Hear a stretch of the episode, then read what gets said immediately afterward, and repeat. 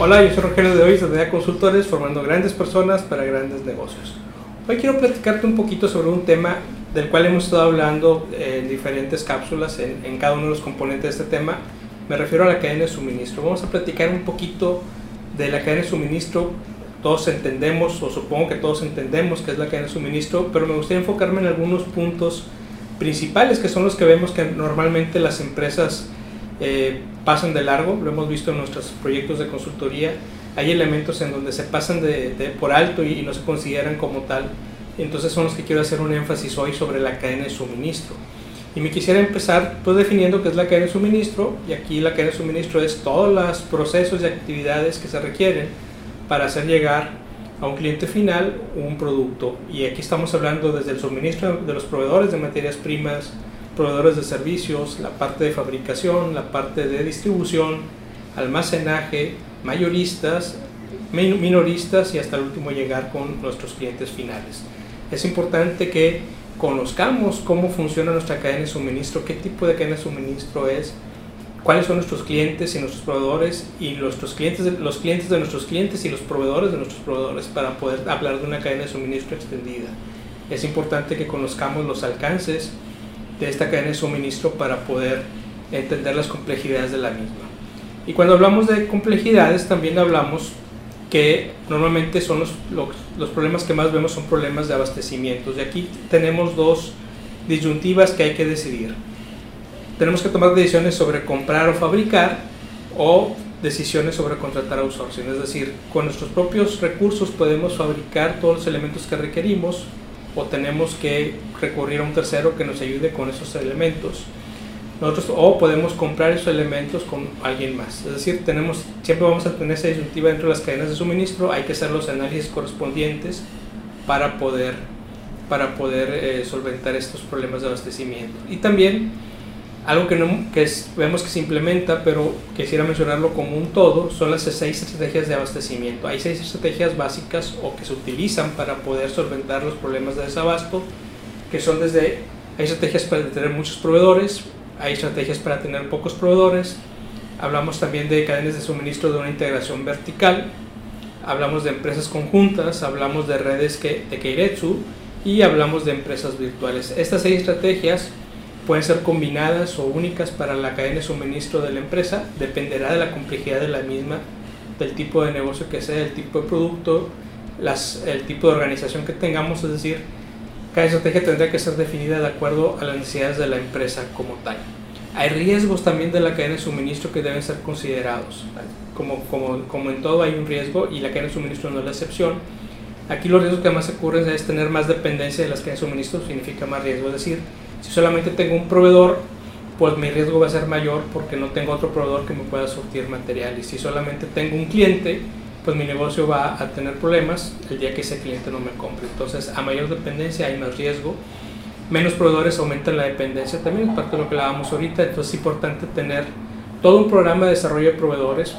Y cuando hablamos de desarrollo de proveedores, es que el proveedor sea capaz de surtir lo que nosotros necesitamos Muchas veces los proveedores tienen buena calidad, pero no tienen los procesos para poder adaptarse a nosotros. Bueno, tendremos que ayudarle a que se desarrolle y alcance ese nivel de procesos de negocio que necesitamos para que sea nuestro proveedor.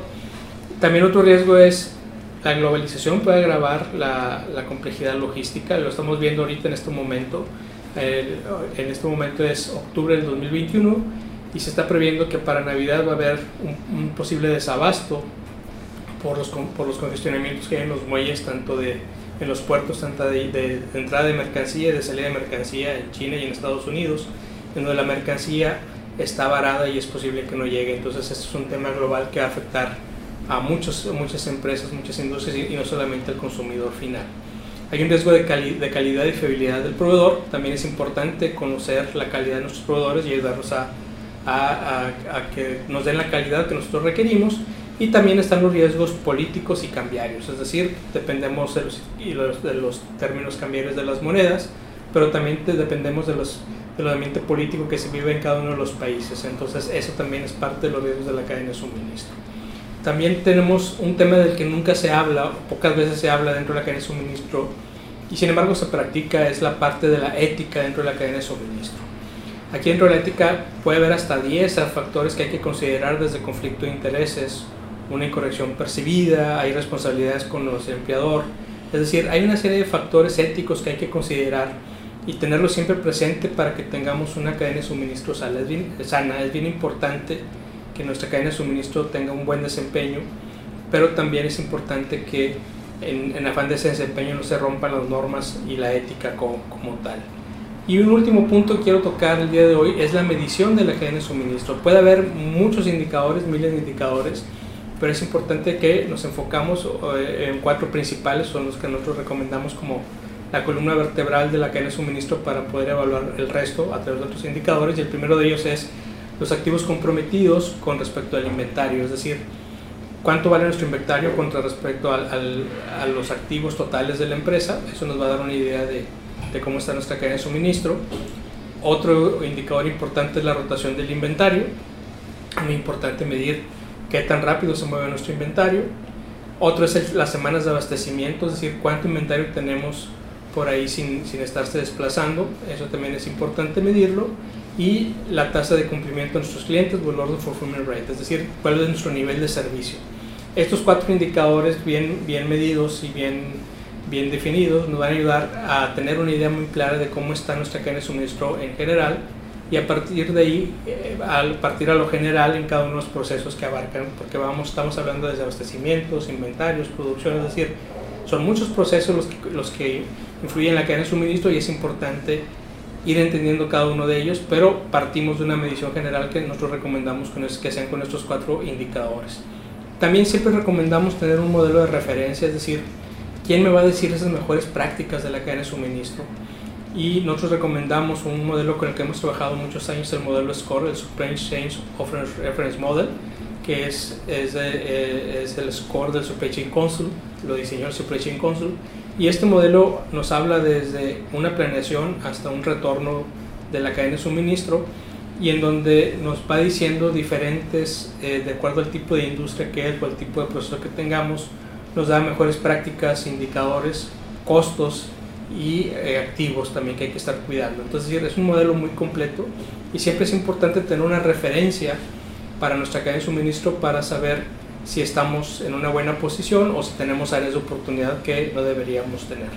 Yo recomiendo que siempre eh, tengamos una referencia, en este caso recomendamos el, el, modelo SCORE, que es el que hemos trabajado durante, durante muchos años, y es una buena referencia y se está actualizando constantemente sobre las mejores prácticas e indicadores de la cadena de suministro que te pueden servir de muy buena referencia para que tú analices tu cadena de suministro. En los capítulos posteriores veremos un caso específico, un caso de cómo aplicar esta, esta medición, este modelo SCORE con un mapeo de procesos para evaluar una cadena de suministro. Es un caso real que me gustaría enseñarles de, de algo que hemos hecho para resolver una problemática en específico de cadena de suministro.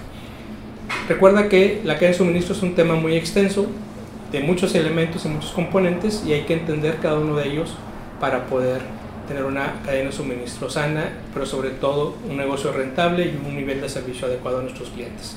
Te invito a que leas nuestro blog, vamos a tener ahí está un artículo, esto, nos estamos hablando de estos temas de la cadena de suministro, profundizamos un poquito más en cada uno de ellos, hay algunos archivos de trabajo que vas a poder bajar.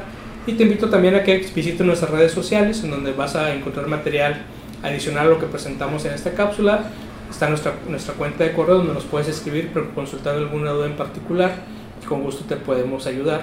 Están nuestros posts, donde si, si, quieres escuchar solamente, bueno, están nuestros, nuestros podcasts en donde vamos a poder, vas a poder escuchar o en YouTube ver el video nuevamente las veces que tú quieras. Soy Rogelio de Hoyes de DEA Consultores, formando grandes personas para grandes negocios.